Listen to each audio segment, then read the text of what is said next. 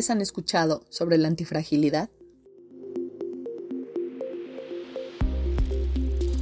En ingeniería, la antifragilidad es una propiedad de la materia en la que ésta incrementa su fuerza en forma proporcional a factores estresantes como shocks, volatilidad, errores, fallas y ataques.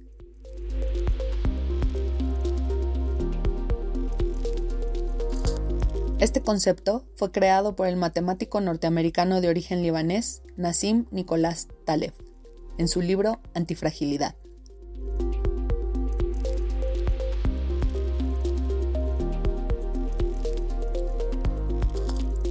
Hola, bienvenidos al primer episodio de El Punto Zen.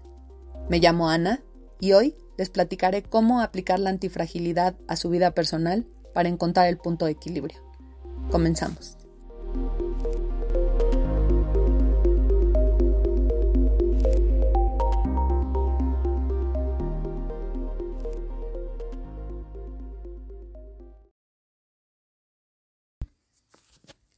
Mis mañanas las empiezo con un té generalmente. Es lo que hago para que mi mundo comience a tomar forma. Respiro profundo unas cuantas veces y en algunas ocasiones medito cinco minutos. Escucho el canto de los pájaros y me recuerdo a mí misma todas las cosas buenas que tengo en la vida. Aun cuando estoy consciente de que el mundo en general está en caos, con esto marco la pauta para comenzar cada día de manera positiva y enfrentar lo que sea que se me presente. Hablar sobre la ciencia de la felicidad en este momento en el que el mundo está en crisis por un sinfín de causas creo que es muy importante. Con el paso del tiempo, he adquirido una serie de habilidades para construir un mejor día a día. Estas habilidades son muy convenientes cuando siente uno que no hay escapatoria de los virus, las guerras, una frágil economía, poca seguridad y un sinfín de temas. Todos estos temas son difíciles de abordar y muchas veces terminamos tratándolos solos en nuestra cabeza o con unos cuantos amigos y familiares cercanos. Puede que muchos de nosotros comencemos a desconectarnos emocionalmente y no es porque seamos apáticos ante la situación, sino porque todo esto nos rebasa. Puede que empecemos a ver síntomas parecidos a los de la fatiga por combate o también llamada neurosis de guerra. La definición médica de este tipo de fatiga es PTSD o estrés postraumático, que ocurre por efecto de una guerra o shock y causa un intenso estrés. Algunos síntomas del PTSD son cansancio crónico o falta de sueño, dolor de cabeza, mareos, dolores musculares, reflejos lentos y ser incapaces de tomar decisiones. La gente más compasiva y la más informada sobre lo que está pasando es, lo que, es la que resulta más vulnerable a caer en la desesperación. Entendemos que mucho está roto y que hay grandes dificultades por las que todos estamos pasando, pero también estamos conscientes de que está fuera de nuestro control. Y esto a veces es difícil y toma mucho trabajo personal mantenerse en la luz.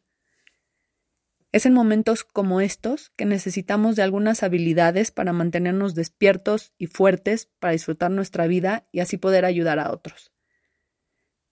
Si bien en muchos casos ayuda a tener una actitud estoica, yo diría que la antifragilidad es el estoicismo a la décima potencia. La antifragilidad, como dije en un principio, la presenta Nassim Nicolás Taleb en su libro titulado antifrágil, cosas que se ganan con el desorden. Y lo presenta de la siguiente manera. Abrosita. Algunas cosas se benefician con los shocks, los sobrepasan y crecen cuando son expuestos a la volatilidad, al azar, al desorden, a los estresantes, a la aventura, al riesgo y a la incertidumbre.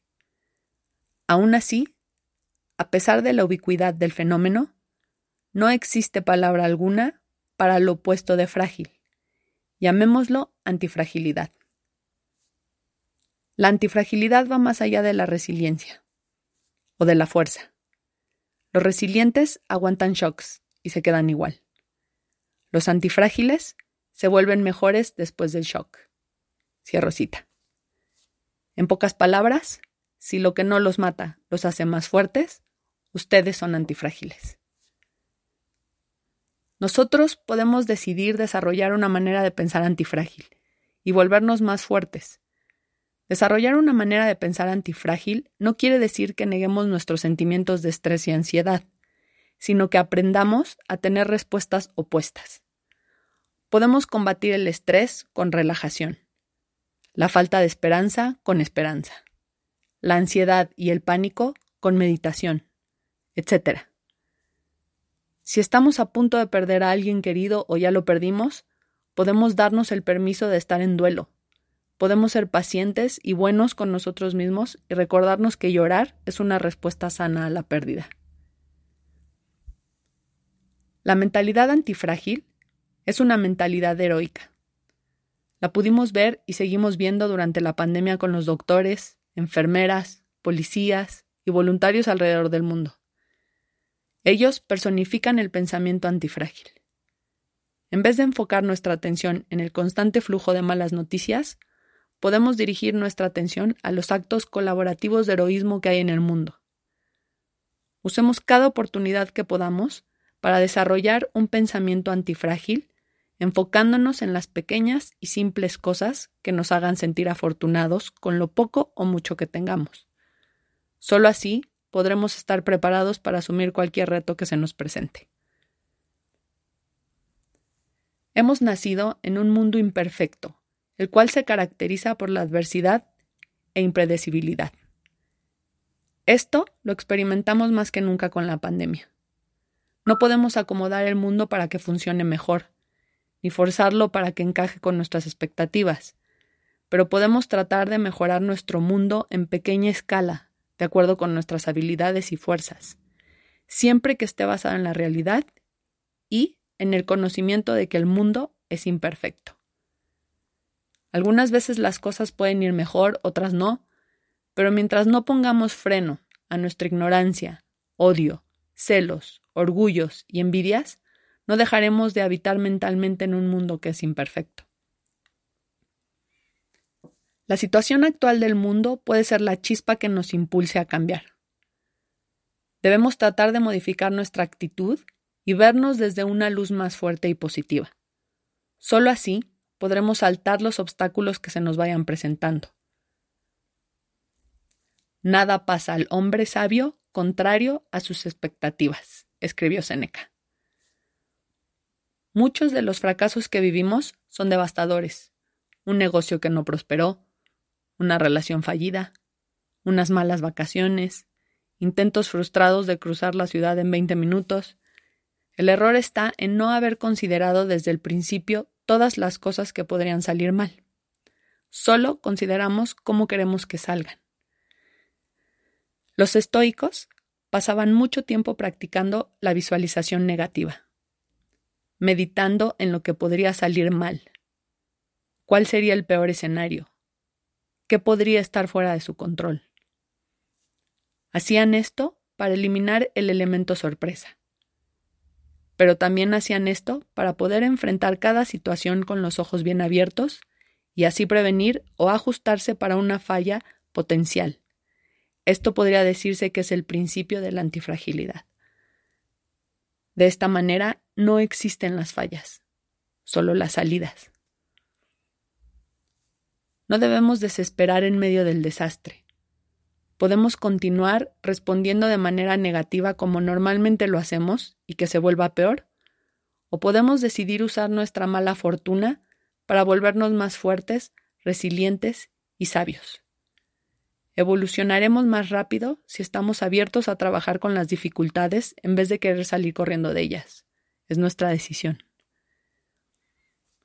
La idea principal es nunca darse por vencido frente a la adversidad.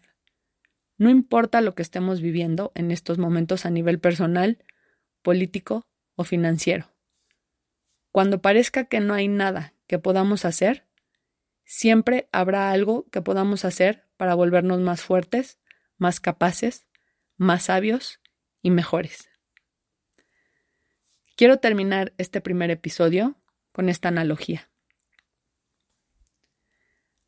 La antifragilidad es a nuestra transformación y evolución personal lo que el proceso de transformación del carbono es para un diamante. El proceso de formación de diamantes se lleva a cabo dentro de la roca fundida del manto de la Tierra. Ahí se pueden encontrar la cantidad de presión y calor necesaria para transformar el carbono en diamante. Dos elementos no muy agradables, pero importantísimos para, su transmutación. Cuando las situaciones de la vida te traigan presión, preocupación, ansiedad y tristeza, aguanta. Trabaja la antifragilidad. Piensa en cómo voltearlo a tu favor y vuélvete un diamante que es el mineral más duro, brillante y hermoso del mundo.